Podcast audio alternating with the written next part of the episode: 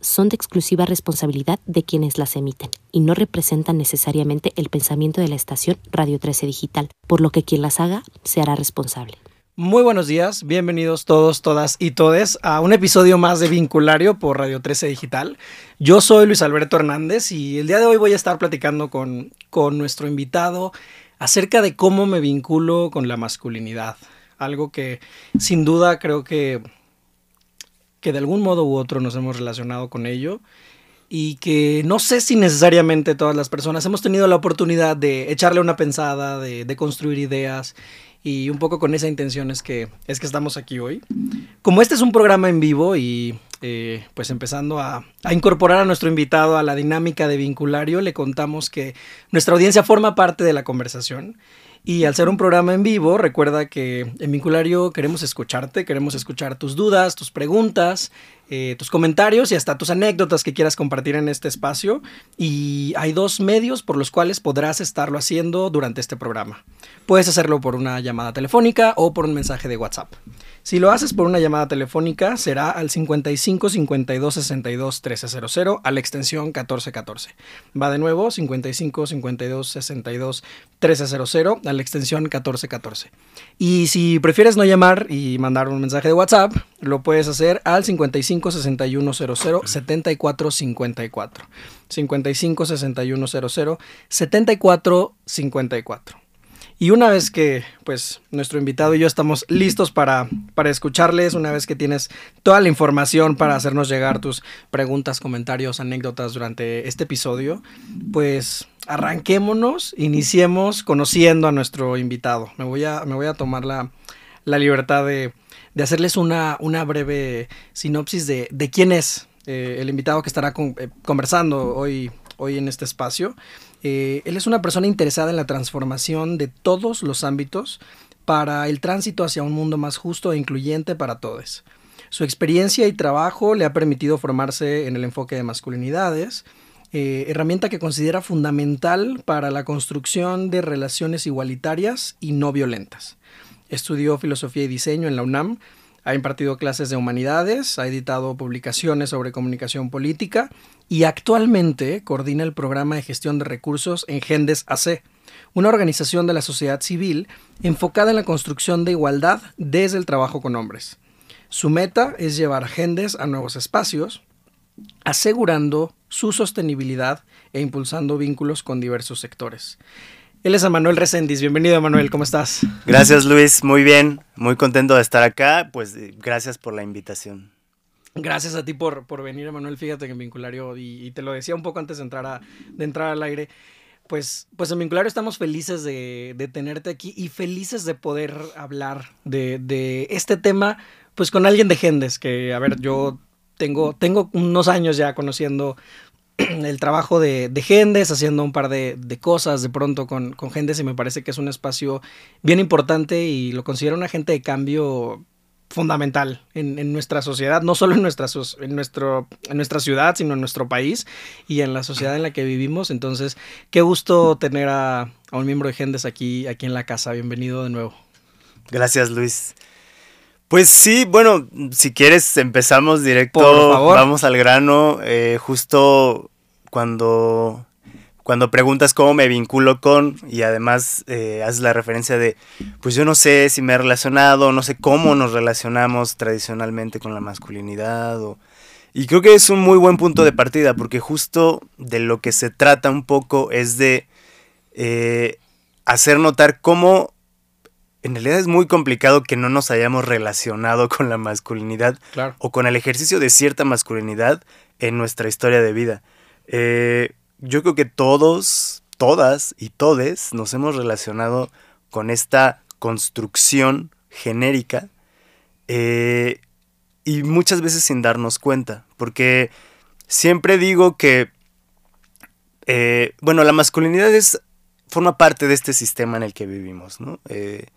Eh, me gusta pensar que hay diversos sistemas que están allí detrás de ciertas realidades y que no notamos siempre, precisamente por eso, porque funcionan muy bien.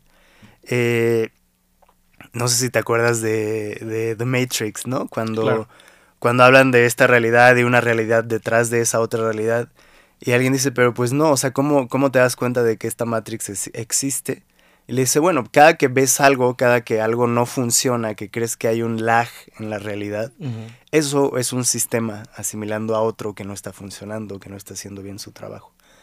Bueno, esto es una idea muy pop culture, ¿no? Pero por supuesto que pues todos los filósofos han hablado de eso en la historia. Entonces, eh, hay que abordar o hay que pensar la masculinidad precisamente como parte de un sistema de un sistema capitalista, de un sistema patriarcal, de un sistema binarista y distintas, eh, digamos, proyecciones que esos sistemas hacen hacia ciertos ámbitos.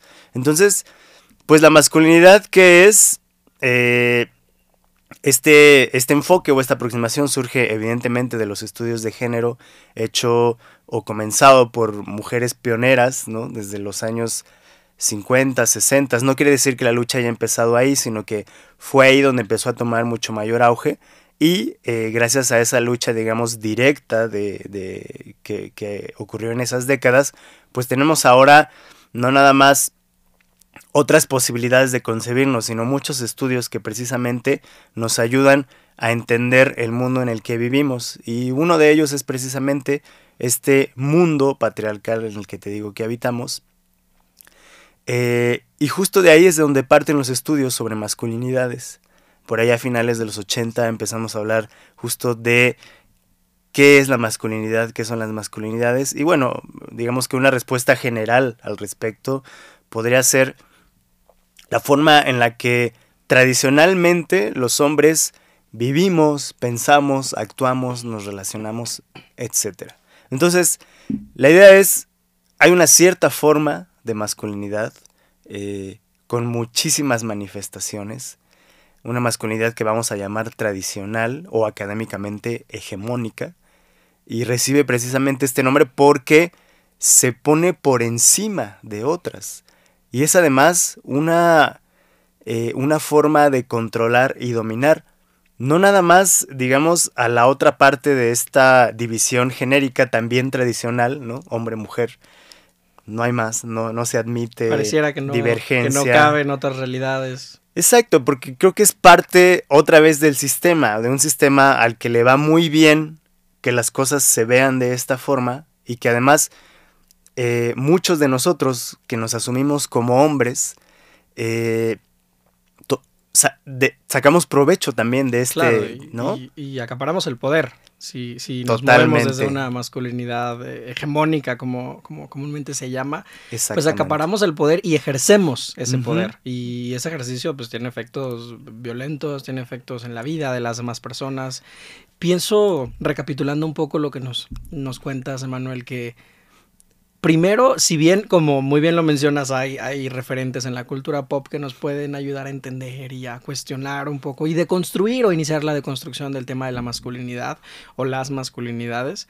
También tenemos referentes en la vida y la experiencia de cada quien, como cuando tú decías que pues todas las personas nos hemos eh, de alguna manera vinculado con la masculinidad. Eh, lo primero que vino a mi mente fue pensar, bueno, y desde la infancia, pero no sé si incluso desde antes, pienso en estas fiestas de revelación de género que ahora están como muy presentes ahí en redes sociales, pues desde antes de, de nacer, ¿no? Ya hay una, ya hay un vínculo con el tema de la imposición de género y, y pues en muchos casos un vínculo con la masculinidad.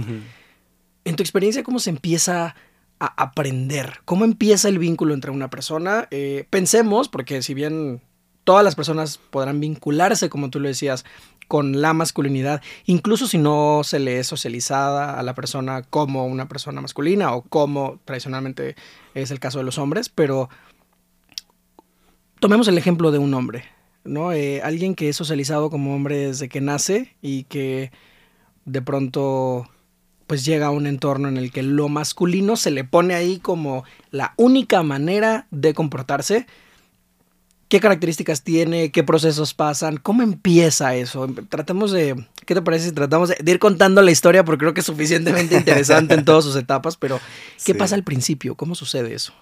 Claro. Bueno, qué bueno que empezaste con el ejemplo de la fiesta de revelación de sexo, deberíamos decir, porque en realidad es solo eso. Correcto. Solo vamos a saber cuál es el sexo de la o el bebé o le bebé, ¿no? Y sin los elementos completos, sin la información completa, únicamente con un, o sea, con la percepción eh, de los genitales, de la parte externa no hay un análisis cromosómico, no hay, y los cromosomas, eh, para quien no sabía esto, pues les tenemos noticias, no solo existe XX y XY, hay decenas de, eh, más de un par de decenas de, configuraciones cromosómicas, entonces incluso no tenemos la información completa para determinar la, sexualidad de, alguien y hay una gran invisibilización ahí de las personas eh, intersexuales, por ejemplo, pero pero bueno, incluso ese llega, llega tan lejos como a llamarse revelación de género. Exactamente. Sí, sí. Y pues es un hecho que está establecido y, ¿no? O sea, imagínate cambiar, por ejemplo, decir, no, no, a ver, hagamos una revelación de sexo. ¿Y por qué de sexo? Ah, bueno, y te,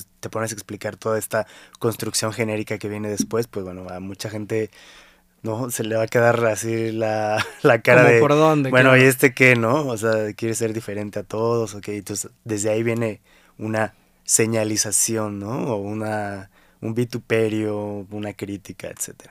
Pero bueno, eh, me parece muy, muy buena la, la, pregunta o el camino que planteas. Justo desde antes de nacer, pues bueno, hay estos mandatos, ¿no? Porque precisamente, pues llegamos a un mundo no en blanco, a un mundo no, eh, digamos, que no tenga líneas de acción o que no tenga parámetros establecidos de actuación llegamos a un mundo en el que ya las cosas son como son, ¿no? Y, aunque cambios y aunque transformaciones, bueno, hay cosas que siguen siendo como eran hace mucho tiempo, lamentablemente. En cuestiones de, de género, de diversidad, aunque ha cambiado mucho el asunto, todavía hay muchos espacios en los que la diversidad no se permite, ¿no? O se, o se, se manda eh, vamos, se aleja pues de lo, de lo normal. Entonces, eh, preguntas cuál es el camino desde antes de nacer y bueno, cuando vas naciendo, pues es que incluso formas que no tienen que ver directamente quizá contigo, ¿no? Pensemos en el tema de los cuidados, eh, a pesar de que hay muchos hombres que ya participan en la crianza de los hijos y en el cuidado de este, incluso antes de que venga a este mundo, antes de que nazca, eh, aún todavía hay cierta carga de género eh, por poner a la mujer, ¿no? En los cuidados de este, de este nuevo ser. Entonces, eh, pues podríamos empezar, ¿no? Con las fiestas, podríamos empezar por ahí. con una acción indirecta que al final influye en ti, porque además regularmente eh, quien no estuvo pendiente de ti como bebé antes de nacer, pues también es difícil, ¿no? Que en el, que en el trayecto se puedan cambiar así eh, de la nada estos, estos imaginarios de que un hombre no cuida, sino provee, o un hombre no es tierno, ni cariñoso, ni amoroso, sino rígido y severo y disciplinario. Y todos esos entendimientos que pueden no no corresponder a la realidad, no ser necesariamente así, e incluso teniendo la posibilidad de que eso cambie, pues son entendimientos que tienen tanto tiempo existiendo que por supuesto tampoco es sencillo en el proceso de espera de una infancia, de una persona nueva integrante de la familia, pues solo en ese tiempo de construir, tirar todas las expectativas, los estereotipos de género, no, no es algo sencillo. Claro. Y pensemos en todo eso que sucede una vez que ya llegamos al mundo, ¿no? Porque empezabas eh, a, mencionar algunos de estos que a mí me gusta llamar mandatos, ¿no? claro. Como lo que nos decías, los hombres no cuidan, los hombres son rígidos. Eh, y esos mandatos se nos dicen de forma explícita o de forma implícita, pero pienso en todas estas cosas de los hombres no lloran y los hombres son fuertes, los hombres eh, no sé, cuando seas grande tienes que ganar mucho dinero, los hombres no cuidan, no limpian, los hombres, ¿sabes? Como hay un montón de, mandatos de esta masculinidad hegemónica que se nos empiezan a, imponer muy, pues muy pequeños a los hombres y además, o a quienes nos asumimos como hombres, y además sucede que que muchas veces tiene que ver con diferenciarnos de las mujeres, ¿no? Como el no corras como niña, pegas como niña, que pegar siempre, siempre creo que debería ser algo que, que, no sea ni fomentado ni aplaudido, pero bueno, en ciertos contextos esto de pegas como niña o lo estás haciendo como niña, imponiendo como, como un estándar en el que pues los hombres pareciera que estamos haciéndolo bien y las mujeres pareciera que siempre lo hacen mal. Y esa percepción tan, tan hegemónica, ¿no? Tan jerárquica, tan violenta, pues tiene un efecto grandísimo cuando crecemos, ¿no? ¿Qué, opinas tú? Totalmente. Eh, y es... Eh, o sea, es un poco triste porque estos mandatos, que efectivamente lo son, porque a medida que vamos transcurriendo por nuestras etapas de vida, estos, estos mandatos se van reforzando. Lo que, lo que veo como justo triste o como mm, un poco eh, decepcionante es el hecho de que pues estos mandatos quizá no empiezan con ese eh, con esa rigidez, ¿no? O con esa, con esa palabra tan impresionante como de, mandato, como de una regla que tienes que seguir, sino empiezan con leves mensajes. Y es justamente de lo que hablábamos con las fiestas de revelación, con eh, la asignación de ciertos juguetes, ¿no? A las niñas, a los niños, de ciertos colores, de ciertas tendencias, de ciertos comportamientos. La cosa empieza muy inocentemente, porque porque no nos damos cuenta. Y entonces, claro, el azul es para los niños, el rosa es para los, este tipo de juguetes o este tipo de juegos son propios de los niños y no de las niñas. O cierto tipo de actitudes, ¿no? De, de, de quizá de de cuidado emocional o de expresión de sentimientos le pertenecen más a las mujeres, a los hombres. Entonces la cosa empieza, digamos, muy inocentemente, sin darnos cuenta, creo, como, como padres o como personas que estamos metidos en los vínculos que establecemos en la realidad. El tema es que justo atravesando nuestras etapas de vida, estos mensajes que recibimos de pronto ya son un mandato, y son un mandato no precisamente porque haya un monigote detrás de nosotros ahí todo el tiempo examinándonos. A lo más, metafóricamente, ese que está detrás de nosotros es quizá una parte nuestra o un yo que, que nos está impulsando, por ejemplo, a encajar, ¿no? En cierta socialización, ¿no? En cierto grupo de amigos. Entonces, para estar en ese grupo de amigos tienes que ser rudo, o tienes que demostrarle a los otros que tú eres el que pega más fuerte o el que aguanta, ¿no? O el que levanta la falda a las niñas, cosas así. Entonces, esta, esta socialización, este tipo de me tengo que demostrar a mí y a los demás que yo soy el que el que manda o el que domina o el fuerte, lleva eh, precisamente a que después cuando se acerca pues la madurez, vamos a decir simplemente física, porque por supuesto que hay, o, somos muchas las personas que después de tanto tiempo pues, pues quizá no somos tan maduros, ¿no? Como, como, como nuestra edad podría pintarlo. Eh, estos, estos mensajes se van acentuando. Y entonces ya es eso, es la presión de tener que cumplir con estos mandatos para demostrarlo, para demostrar que eres exitoso, que eres fuerte, que estás mamado, que tienes coches, que tienes novias, que eres el que aguanta más la peda, que eres el que va más rápido en la moto, ¿no? Que eres el que tiene más títulos, el que, el que tiene dos doctorados. Hay muchísimas formas en las que estos mandatos se manifiestan y muchas veces llevan a un sentimiento eh, muy paradójico, ¿no? Entre que necesito demostrar que tengo el poder, pero al mismo tiempo el hecho de no tenerlo o de no conseguirlo en ciertos ámbitos de mi vida o de mi desarrollo personal me frustra. Claro, y además en ese camino el querer cumplir con el mandato nos pone, eh, o a muchas personas también les pone, pues en un lugar de ejercicio de la violencia terrible y hasta de comisión de delitos, ¿no? Pienso en todo lo que me cuentas, eh, todos los ejemplos que utilizas, que me estoy completamente de acuerdo con ellos. Claro, el manejar después de, o conducir después de haber eh, tomado alcohol, eh, golpear, o el acoso callejero, el acoso, la violencia hacia las mujeres, todas estas violencias que parecen ser eh, además de ser invisibilizadas, parecieran ser un medio que se toma como parte de la legitimación de la masculinidad. Y es muy interesante pensar en cómo lo planteas, me encanta, me encanta cómo lo, cómo lo pones, Manuel, de lo, lo aparentemente inocente que como empieza, ¿no? Pienso en esto de los juguetes. si revisamos con, con un poco de profundidad, eh, no es tan complicado darnos cuenta que, por ejemplo, los juguetes, además de la parte de la normalización de la violencia y que las pistolas, como, jue, como las pistolas de juguete para los niños que se les socializa como, como varones, pienso en esto de los juguetes que son un trabajo, que estereotípica y tradicionalmente se daban los juguetes de niña y de niño. Los de niños son juguetes, eh, cuando son de trabajo, habla de trabajos que son remunerados y que son más o mejor remunerados que los comparándolos con los de las niñas. Es decir, los niños juegan con el tractor, juegan al doctor, juegan, tienen estos, estos juguetes de, de vas a jugar a trabajar, pero un trabajo que sí te va a dar dinero en esta sociedad. Y a las mujeres, bueno, el entrenamiento de de nuevo, no que yo esté de acuerdo con esto, sino como tradicionalmente se hacía, ¿no? El trae a un bebé para cuidarlo y el ir al supermercado y la escobita y el trapeador que dan mucha ternura porque son pequeños y anda jugando la niña por ahí con ellos. Son trabajos no remunerados.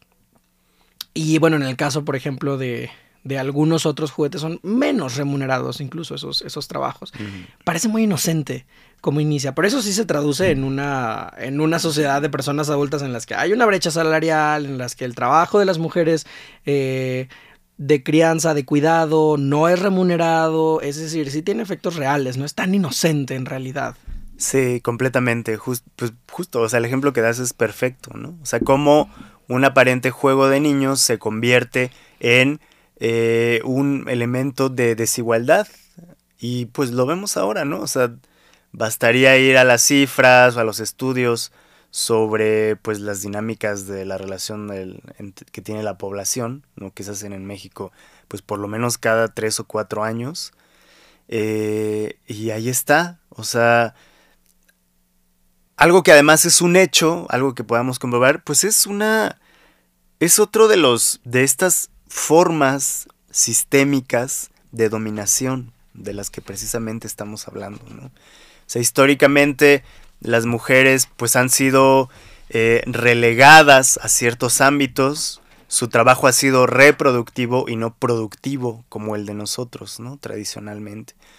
Y el asunto es que precisamente cuando estas cosas empiezan a cambiar, eh, pues muchos hombres empezamos precisamente a manifestar malestar al respecto, ¿no? Porque precisamente la cosa empieza a cambiar, empieza a ser cuestionada nuestra forma de, de, llevar la vida, de relacionarnos, de crear instituciones, de mandarlas, etc. Entonces, cuando ocurren estos, estas transformaciones, por supuesto que hay un sector inconforme, eh, incluso antagónico a, a estas transformaciones. Y claro, cuando escarbas un poco y dices, pero bueno, ¿por qué no? ¿A qué se debe todo este, todo este malestar? Pues es precisamente eso, ¿no? Es, es la, el cuestionamiento de tu privilegio, es un cuestionamiento de la realidad. ¿Por qué las cosas son así? ¿no? Esta explicación de por qué tú trabajas y yo me tengo que quedar en la casa, por qué tú ganas más que yo, por qué yo no me siento segura al salir a la calle, por qué por qué hay iniciativas y leyes y medidas eh, compensatorias para mí, que soy mujer o que soy una persona de la diversidad o que formo parte de otro grupo de personas con cierta intersección de vulnerabilidad. ¿Por qué? ¿No? Entonces, dices, claro, o sea, hay estudios que apuntan hacia cierto ejercicio de la masculinidad. Y entonces inicia la conversación. Exactamente. a partir de la conversación, pues deriva en la acción, pero, pero a veces todo empieza con un ¿y por qué? ¿No? Pienso que qué poderosa pregunta para la deconstrucción. Me encanta cómo lo dices, Emanuel. Y te quiero contar que justo con dos preguntas que, nos están llegando de nuestra audiencia, me, llevo, me voy más bien en, en mi mente hacia los espacios en los que se cuela la masculinidad o el ejercicio o el performance de nuestra masculinidad, ¿no? Y pues eh, eso sucede en la familia, en el trabajo y también sucede en la pareja. Y justo tenemos dos preguntas que están encaminadas a, este tema, como el rol que tenemos quienes nos asumimos como hombres eh, en nuestras relaciones de pareja. Y son dos preguntas muy distintas y con realidades también eh, diferentes, entonces me parece muy interesante pues, pues abordarlo desde ahí. la primera es, Jair nos dice, ¿Qué opinas acerca del rol de hombre que tiene que cuidar a la mujer? Él dice, yo me siento cómodo cuando mi esposa me abraza o cuando me vulnero con ella. Y, bueno, Yair es un hombre que, que se siente cómodo cuando, cuando está haciendo algo que desafía de pronto el estereotipo, ¿no? De la masculinidad hegemónica, de ven, yo te abrazo, yo te cuido, yo te protejo, ¿no? Y que pareciera que eso es lo que, lo que tenemos que hacer. Eh, ¿Cómo, pues, qué opinión tenemos? Porque esa es la pregunta de, de Yair y cómo podemos conversar acerca de este rol de cuidado eh, más bien y, de protección que deberíamos tener, se supone, los hombres con nuestras parejas. Pues bueno, hay desde cosas tan ridículas como que te dicen que en la antigüedad, ¿no? En la era de las cavernas los hombres éramos este quienes cuidaban porque precisamente pues éramos fuertes y ágiles y además se hablaba de un esquema familiar mm. también parecido al, de la vida moderna, ¿no? El hombre sale a cazar, a trabajar y la mujer se queda en la cueva, ¿no? Este, haciendo sus labores propias, se dicen de ella. Entonces, eh, bueno, hay desde estos relatos francamente absurdos, ¿no? De, de, que la masculinidad tiene un componente fisiológico, histórico, ¿no? Espiritual. Bueno, ¿no? habría, que, habría que cuestionarnos esa parte. Lo que, lo que me parece muy provechoso, y siguiendo la pregunta que nos hace eh, eh Yair, es justo esto. ¿Cuántas ¿En cuántas ocasiones, en cuántos ámbitos nos permitimos demostrar vulnerabilidad? En muy pocos. Eh, y bueno, tristemente, a veces en ninguno, ¿no? Porque, pues justo, el, mandato es, el hombre es el fuerte, ¿no? Incluso hay una asociación, otra vez, muy esencialista de, pues es que físicamente el hombre es siempre más fuerte que la mujer. Bueno, tendríamos también que, que pensar eso, ¿no? Este somos muchos los que pues no, quizá no podríamos levantar algo tan pesado como, como la gente espera de nosotros, ¿no? Pero eh, creo que es muy importante justo ir abandonando estos mandatos, porque antes de ser hombres o antes de ser mujeres o lo que seamos, pues somos personas, ¿no? Somos personas con emociones, con sentimientos, con eh, dramas personales, con depresiones, con vulnerabilidades. Y precisamente, más bien de lo que se trata en, este ejercicio tradicional de la masculinidad, es de meter todo eso en un cajón, ¿no? En, un espacio al que nadie acceda, que nadie pueda ver, para poder mantener esta, esta idea del hombre fuerte y del hombre potente, viril. Entonces, eh, yo diría, y bueno, a mí personalmente también en la vida me ha funcionado a veces ponerme vulnerable, eh, como llevarme a eso, ¿no? De alguna forma, en lugar de obligarme a la rigidez y a la dureza y a la resistencia, a la violencia, ¿por qué no decirlo? A veces hace falta ponerse en el otro lado, bajar los brazos, respirar y decir, sí, ok, me está doliendo, ¿no? Yo creí que estaba enojado, pero en realidad estoy triste. Estoy, estoy deprimido, algo me está afectando. Y entonces, a partir del reconocimiento de estas vulnerabilidades, eh, también gestiono las emociones de otra forma, ¿no?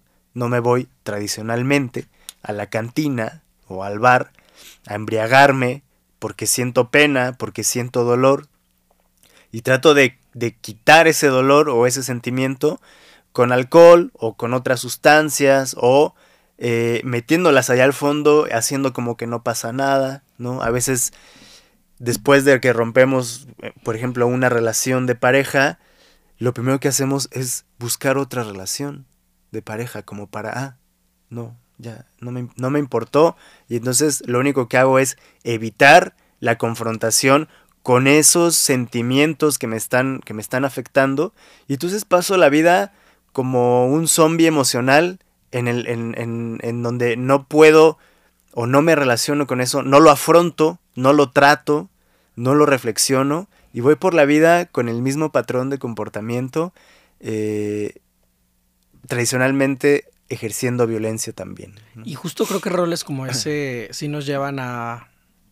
nos llevan a, efectos sumamente negativos e, e importantes y, muy trascendentes en aspectos como nuestra salud, además de nuestros vínculos, además de lo social, eh, lo familiar, además del efecto que tiene en mi pareja, el efecto que tiene en mí. Eh, es decir, con estos ejemplos que, muy bien pues pone sobre la mesa, eh, pienso en, pues claro, el, descuido de mi salud, ¿no? El, a ver, el mandato me dice que yo tengo que proteger a todas las personas que conforman a mi familia o tengo que proteger a mi pareja y entonces pareciera que yo soy el de el de, mm, ¿sabes? El de la primera línea de guerra, de nuevo, y pensando desde un pensamiento, desde una lógica, valga la, redundancia del pensamiento, pero pensando desde una lógica muy violenta también, pues estoy en la primera línea, ¿no? Em, de, de, la batalla y entonces yo tengo que como vivir el sufrimiento más intenso, yo tengo que aventarme a, a, los golpes y a la violencia y, y, a todo lo que sea necesario para proteger cuando en realidad todas las personas necesitamos protección de vez en cuando. Todas las personas tenemos emociones, todas las personas tenemos vulnerabilidades y tenemos momentos de, tristeza, tenemos momentos de desilusión, de frustración. Y también aquí pasa este fenómeno que sé que he mencionado antes en vinculario, pero es que a los hombres pareciera que esta masculinidad nos no, nos deja expresar más que dos emociones, ¿no? El, la alegría, eh, perdón, el, enojo y, y la alegría y entonces todas las emociones de bienestar se ponen en el costal de la alegría, ¿no? El, la ternura, todas estas emociones que también sentimos, que también vivimos, que son parte de nuestras emociones de bienestar, pues yo solo estoy contento, estoy alegre. Y todas las de malestar las ponemos en el costal del enojo, ¿no? Y entonces si estoy triste, me muestro enojado, si estoy frustrado, me muestro enojado, si estoy desilusionado, me muestro enojado. Y y creo que eso tiene efectos pues en nuestra salud física y mental sumamente sumamente graves no entonces pienso también que estos roles pues además de por supuesto no no ser eh, no, no ser del todo reales de la naturaleza de las personas que nos, nos identificamos como hombres también son muy dañinos y no son sostenibles estos estos roles. Y bueno creo que cada persona tiene una una realidad completamente única y cada pareja también. Y entonces en pareja podemos hablar y negociar de, de, cómo se ve el cuidado, cómo se ve la protección en nuestra relación y no necesariamente cómo nos dijeron que tenías que ser, cómo vimos en la tele, cómo nos dijeron en, en la escuela, cómo nos dijeron en cualquier tipo de espacio que nos enseñó algo, pues no, no tiene por qué ser impuesta nuestra forma de vivir, es lo que, es lo que digo. Creo que esa es un, una parte importante de deconstruir la masculinidad. Totalmente. Eh no es gratuito, no es gratuita esta idea del hombre como factor de riesgo, no nada más para las personas que nos rodean, sino para nosotros mismos.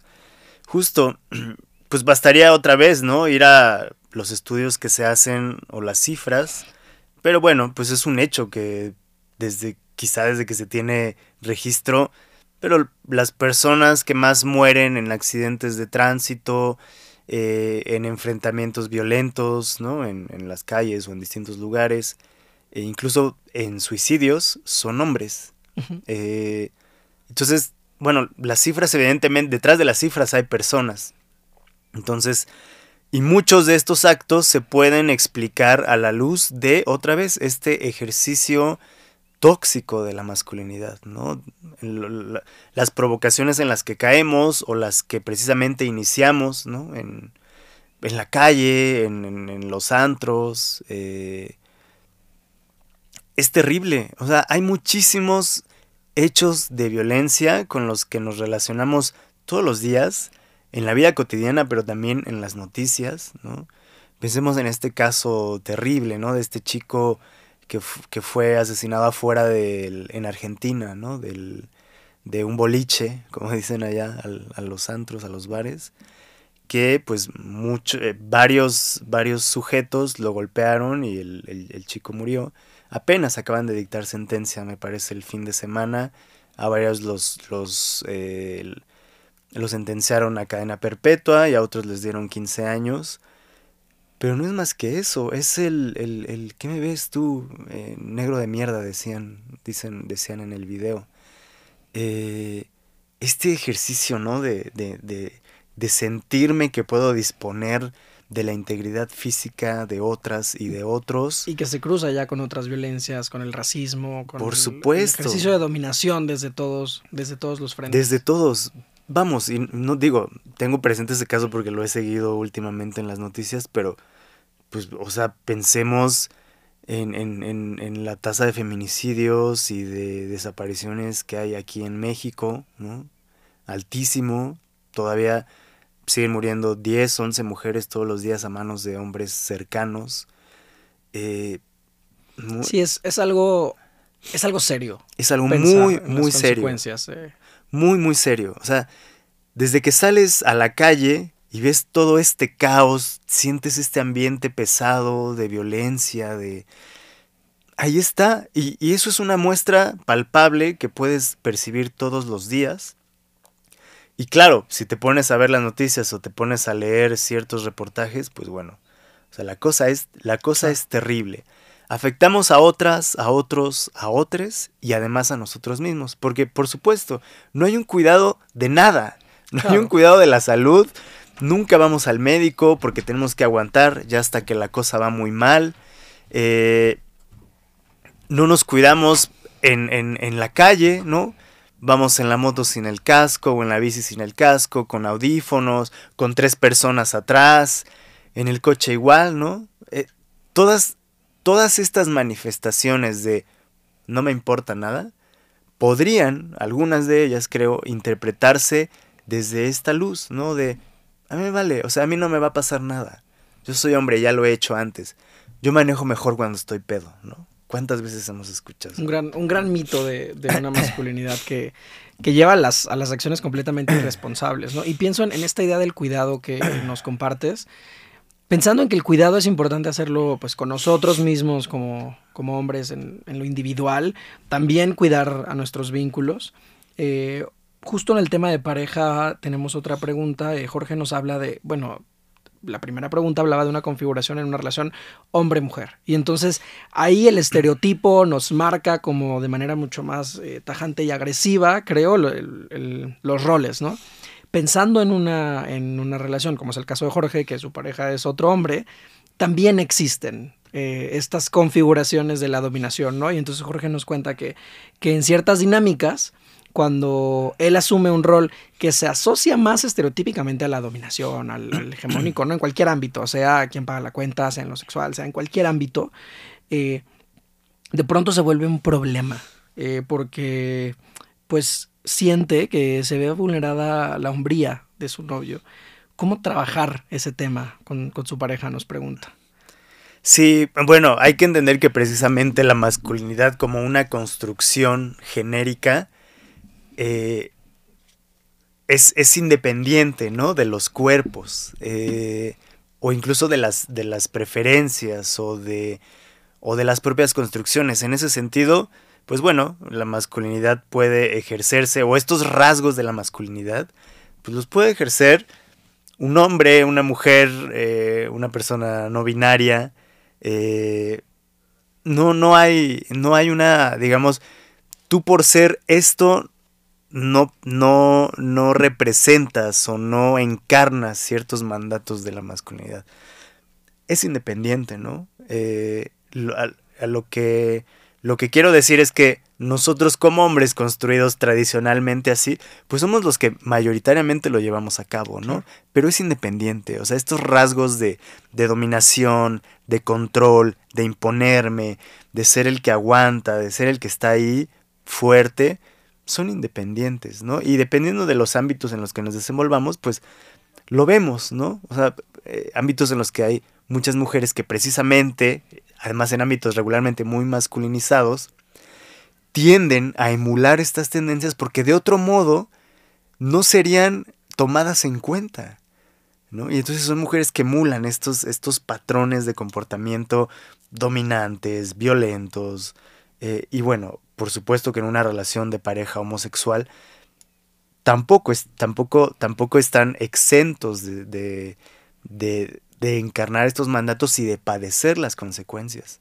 Y yo, yo diría, Jorge, con, con, tu pregunta, que uno de los grandes mandatos es no hablar del tema, ¿no? Como no, no hablar si esto me está haciendo sentir emociones y no hablar de lo que estoy percibiendo en la otra persona. Como todo lo que, lo que surja a partir de nuestro rol establecido o impuesto por el género, yo me lo aguanto, ¿no? Y, nadie, y nadie tiene por qué enterarse y esto de yo sufro a solas, ¿no? Que me parece como muy violento con la persona. Entonces una gran forma de trabajarlo es desmantelando pues ideas justo desobedeciendo al mandato de no nombrarlo. El poder decir, yo, yo te puedo compartir que, que, en mi experiencia lo que funciona muy bien es decir, bueno, fíjate que en esto yo sentí como que estábamos replicando un modelo muy hegemónico y no me encantó. O fíjate que en este momento yo sentí como si se hubiera visto vulnerada tu masculinidad y entonces quiero preguntarte cómo te sientes. O en esto otro yo no me siento cómodo. Em, desempeñando un rol hegemónico de masculinidad. Eh, o el más simple comentario de, oye, esto estuvo muy raro, ¿no? O sea, creo que... Y, y entonces llegamos a la pregunta que nos contaba Emanuel de, ¿y por qué? Pero creo que un gran mandato es no hablar de esto. Y entonces se vale hablar cuando eh, siempre hay que encontrar el tiempo y el espacio adecuado y un momento en el que tengamos privacidad y tengamos calma, no hablar cuando tenemos prisa, no hablar cuando, eh, o sea, de estos temas importantes de pronto cuando no nos sentimos seguros de hacerlo con ciertas personas alrededor, pero cuando estamos en un espacio y en un tiempo con privacidad, con calma, eh, con este espacio realmente destinado para tener estas conversaciones, pues podemos hablar de lo que pasó en el día que tiene que ver con esto. Y entonces vamos, vamos un poco co-construyéndolo día con día y no tengo que yo un, en un momento llegar a hablar de lo que ha sucedido sobre los, por los cuatro años anteriores. Que tampoco pasa nada si no lo hice, pues de alguna manera lo tengo que abrir y lo puedo hacer. Pero pero también podemos ir hablando desde lo cotidiano, ¿no? De, de, estas pequeñas muestras y estas pequeñas dinámicas que se relacionan con nuestra masculinidad. Y pues claro que hay un vínculo muy fuerte con la masculinidad. Cuando somos dos hombres quienes estamos en, un, en una relación, pues por supuesto que hay un vínculo muy fuerte y hay que aprender a gestionar ese vínculo. Totalmente. En una relación de pareja hetero, homo, como sea, diálogo y acuerdos porque son, creo, también dos, son dos herramientas para precisamente combatir por lo menos dos mandatos masculinos, ¿no? Cuando dialogas con alguien, hablas de lo que pasó, como bien lo dijiste, y además escuchas, algo que, regularmente no hacemos muy bien, porque precisamente estamos eh, acostumbrados a no hablar del tema y a no escuchar. Y te voy a detener ahí porque nuestra siguiente pregunta está directamente relacionada con este tema de no escuchar que me acabas de, decir, Manuel. Entonces, pues me tomo la libertad de interrumpirte. Sí, sí. Y es que eh, Gerardo nos pregunta, ¿cómo platicar con los padres que no se dejan ayudar porque sienten que pierden su hombría si lo hacen? Y pierden, sienten que pierden también el respeto, ¿no? De, al ser hombre. Y bueno, pues lo que identifica es que pues también se enferman y que es un tema de machismo, pero cómo hablar con padres así que no están queriendo escuchar y bueno, esta incomodidad que seguramente muchas personas hemos sentido porque para mí tiene que ver con poder, ¿no? De, híjole, este hombre está diciendo unas cosas bien bárbaras y no siento que puedo decir algo porque no sé cómo me va a ir, porque no sé cuál es la consecuencia. ¿Cómo empezar a hablar en el contexto familiar con papás así?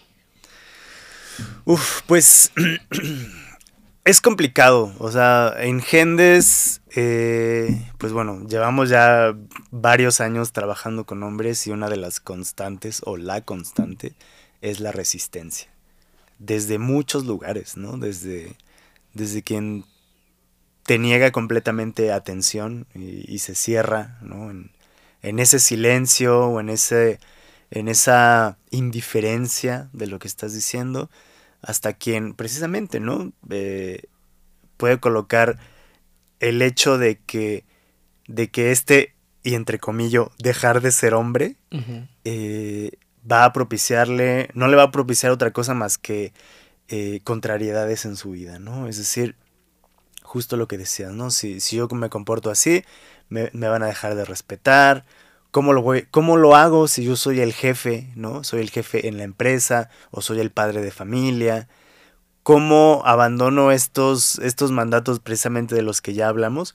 Pues bueno, es difícil. En Gendes empezamos como, como hablándole al hombre sobre los efectos que tienen ciertos comportamientos relacionados con la masculinidad tradicional en su salud, por ejemplo, o en sus relaciones, ¿no? Como tratando de que se haga patente esa, esa vulnerabilidad, ¿no? Eh, bueno, ¿a dónde te ha llevado estar, estar como, eh, como estás ahora, ¿no? Quizá enfermo, quizá eh, solo, ¿por qué no decirlo? Hay muchos hombres que nos, que nos comparten este miedo a la soledad, a la soledad que ya tienen o que tuvieron o a la que podría suceder toda vez que su pareja, por ejemplo, eh, les ha dado este ultimátum, ¿no? En el que yo ya no puedo más, si no, si no haces algo, si no tomas terapia, si no vas a un grupo, si no haces algo, me voy, ¿no? Y entonces muchos hombres entran, entran en este temor. Una de las, precisamente de las, de las herramientas que utilizamos es eso, sensibilizar. Que el propio hombre se dé cuenta de que lo que hizo o lo que está haciendo no contribuye ni a su bienestar ni al de las personas que están alrededor. Pero es muy difícil, ¿eh? es súper complicado. Es un tejido muy fino el que se hace y para mí tiene mucho que ver con el poder. Cuando, cuando una persona vive, se vive, cuando un hombre se vive desde una masculinidad hegemónica, generalmente en los espacios en los que se desenvuelve, eh, pues, pues él tiene el poder ejerce el poder, construye espacios en los que él tiene el poder y entonces en la familia puede estar esta realidad, ¿no? Como de no es tan fácil que mi pareja, en el caso de que haya hijos, hijas, hijes, me puedan eh, decir una opinión que no necesariamente corresponda con la mía, ¿no? Como hay un tema de poder, ¿no? En la oficina y en la casa y en todos lados como yo mando. Y yo, Gerardo, algo que, que ya he dicho antes, pero que para mí es fundamental, es que es importante saber que mi primer trabajo en la vida es cuidarme. Y entonces antes de, del, objetivo de hacer que haya cualquier otro hombre que me escuche, tengo el objetivo principal de cuidarme. Y entonces una vez que cumplo la condición de que me estoy cuidando y no me estoy poniendo en riesgo, hago pues para lo que me alcanza, ¿no? Hago todo lo que todo lo que puedo.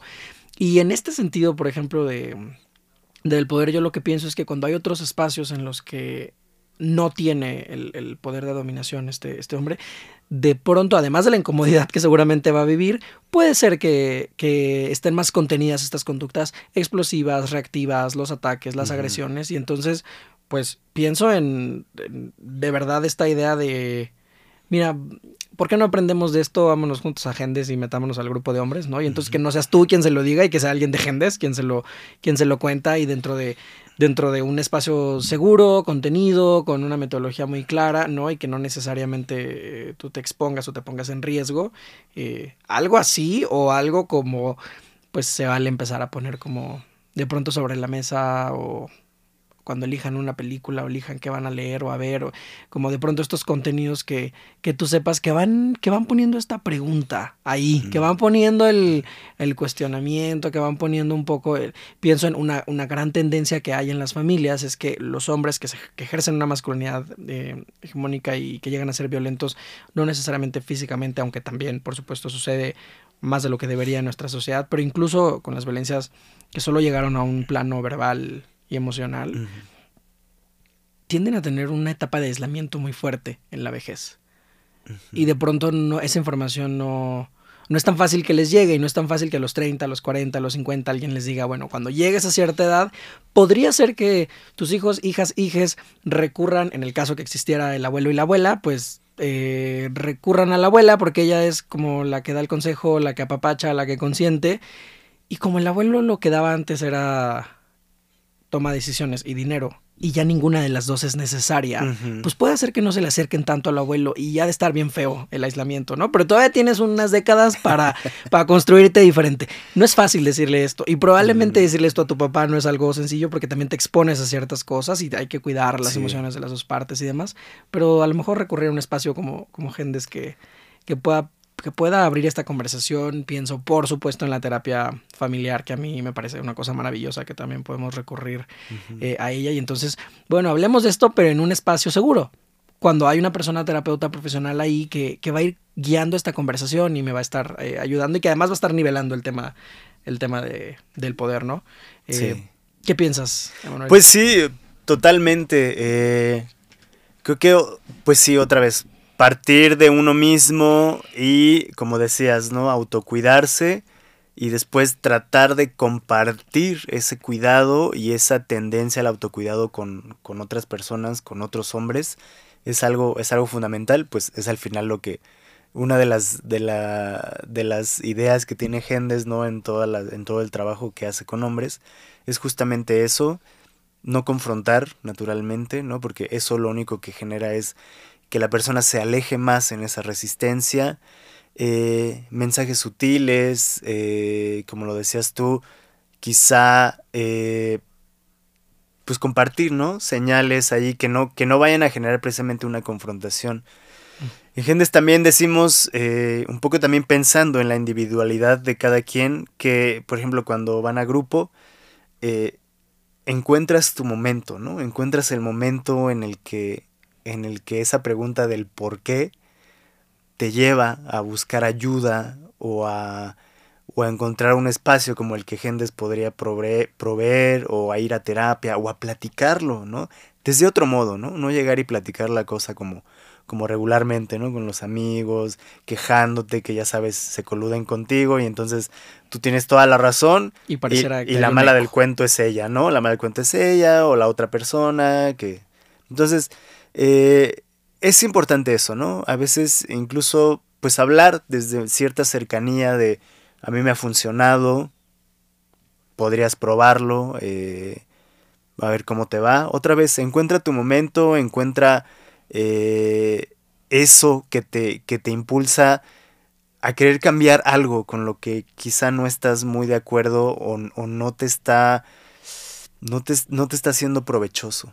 Y para iniciar la conversación, ¿por qué no? Pues puedes ponerle este episodio de Vinculario, que a partir del día de mañana va a ser eh, un podcast. Puedes ir en el, en el auto o estar en la sala y como muy casualmente poner el episodio y ver si esto detona alguna, alguna conversación.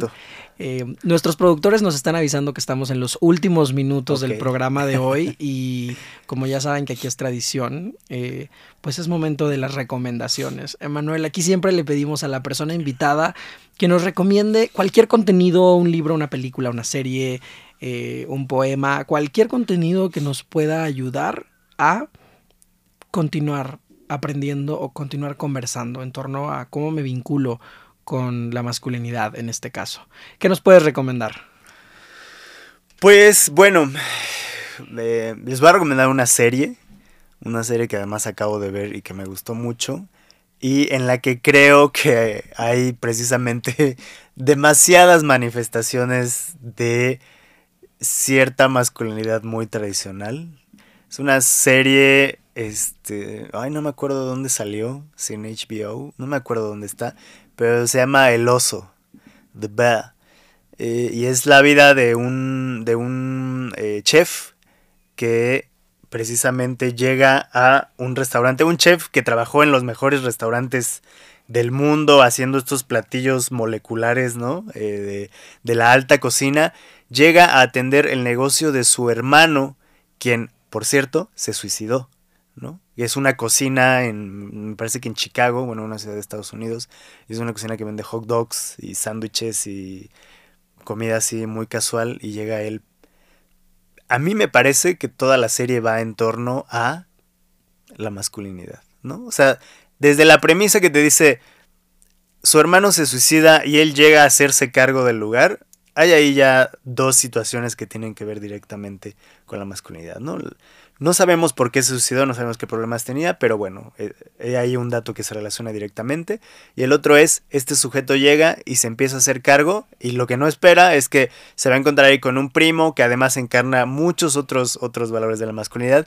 Hay muchos hombres en esa cocina. Hay también muchas mujeres que encarnan precisamente por relacionarse con, con tantos hombres muchos mandatos de la masculinidad. Claro. El oso es el la, la, serie recomendación del día, del día de hoy. Muchas gracias, Emanuel. Esto se va a convertir en un post que se va a subir a, nuestras redes sociales para que lo puedan consultar con, con, toda la calma a las personas que nos escuchen, ya sea en vivo o en el, en el podcast. Y por último, Emanuel, cuéntame dónde, dónde pueden encontrarte, dónde pueden encontrar agendas, eh, quienes quieran pues continuar eh, escuchando de ti o de ustedes. Pues bueno, eh, yo les pediría que vayan a Gendes. Eh, Gendes es G-E-N-D-E-S, gendes.org.mx. Ahí están todos los datos. Eh, síganos también en redes sociales. Es arroba gendesace. Ahí está toda la información que necesitan. Y también, bueno, si quieren visitarnos, pues estamos en la calle de Tuxpan 47, en la Roma Sur, a una cuadra del metro Chilpancingo. Acérquense, ahí siempre hay personas dispuestas a ayudarles, a atenderles, a guiarles. Eh, y bueno, pues eh, ahí nos pueden encontrar, ahí estamos pues serán bienvenidos, dense una oportunidad para cambiar de alguna forma su vida. Muchas gracias, eh, Emanuel. Ojalá que, ojalá que así sea y que alguien sí tome la invitación. Y muchas gracias, por supuesto, a nuestra audiencia que, nos escuchó el día de hoy en vivo. Si aún no lo hacen, no se olviden de seguirnos en Instagram en arroba vinculario. Eh, si tienen cualquier eh, duda, sugerencia, pregunta, saben que además de mandarnos un mensaje directo, lo pueden hacer por un correo electrónico a vinculariomx.gmail.com. Y aunque seguramente ya lo hacen, pues sigan a Radio 13 Digital en todas sus plataformas y todas sus redes, en Instagram, Twitter, Facebook Facebook, Dailymotion, en Apple Podcasts, en Spotify, Amazon Music y en todo lo que existe. Eh, ahí está Radio 13 Digital. Muchas gracias a nuestros productores, a quienes estuvieron hoy aquí en cabina, Raúl, Miguel, Eric. Muchísimas gracias por, por estar con nosotros y nos escuchamos en la próxima. Desde cualquier dispositivo y en cualquier plataforma recibe las notificaciones de Radio 13 Digital. Venos y escúchanos en Facebook, YouTube y Dailymotion de Radio 13 Digital. Dale me gusta a nuestro perfil, síganos y activa las notificaciones de las publicaciones y video para que te lleguen las alertas de los programas que están al aire. Escucha nuestro podcast en Spotify, Amazon Music, Apple Music y Deezer. Síguenos en YouTube Búscanos como Radio 13 Digital.